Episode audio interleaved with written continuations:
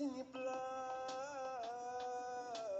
Underneath the storm and under the sea. Sitting with the boys and takes away the pain up and up.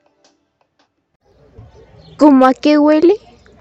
Pues que no es que hay basura en las calles de Santiago Cutzilapán. Bienvenidos a su programa favorito Insostenible, un podcast que trata de informar a la comunidad de Santiago Cutzilapán uno de los mayores problemas.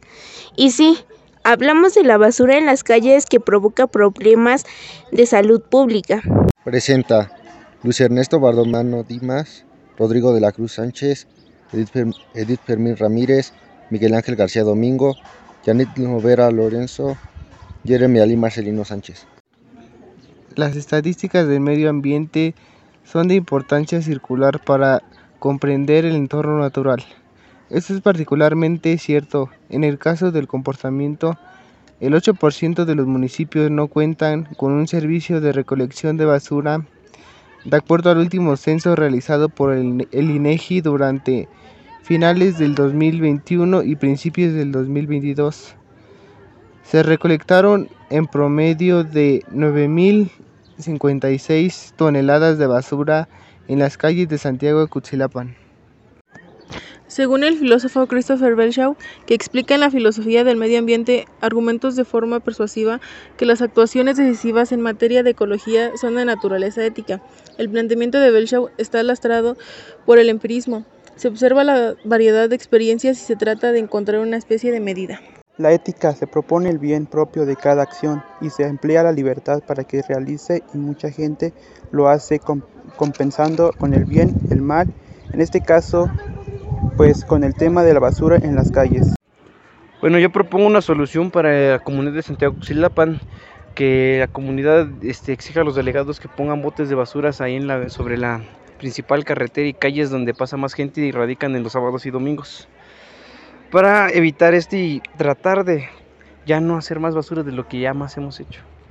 Y sanciones no tan graves ni tan exageradas a los locatarios cuando se les vea su local la parte del que les toca de su banqueta muy sucia o sí, con mucha basura. Entonces, para que vaya corrigiéndose la población poco a poco y disminuir esas cantidades de basura. Y así ayudamos al medio ambiente aún más. En conclusión, el principal valor de la filosofía del medio ambiente es poner de relieve y argumentar de forma persuasiva las actuaciones decisivas en materia ecológica que son de naturaleza ética. Es crucial que salvaguardemos la salud de la atmósfera, la riqueza y la diversidad de la vida en la Tierra, sus ecosistemas y sus recursos que son finitos, pero no lo estamos haciendo. Le pedimos demasiado a nuestro planeta para mantener formas de vida que son insostenibles. Los sistemas naturales de la Tierra no pueden seguirles el ritmo a nuestras. Esto no es solo perjudicial para la Tierra, sino también para nosotros. Un medio ambiente saludable es esencial para todas las personas. No queremos ver a nuestras calles llenas de contaminantes, de basuras, infestadas de cosas desagradables. Por eso, es fundamental que gestionemos sabiamente la naturaleza y velemos porque todo el mundo, y en especial las personas y las comunidades más vulnerables, puedan acceder de manera equitativa a su servicio.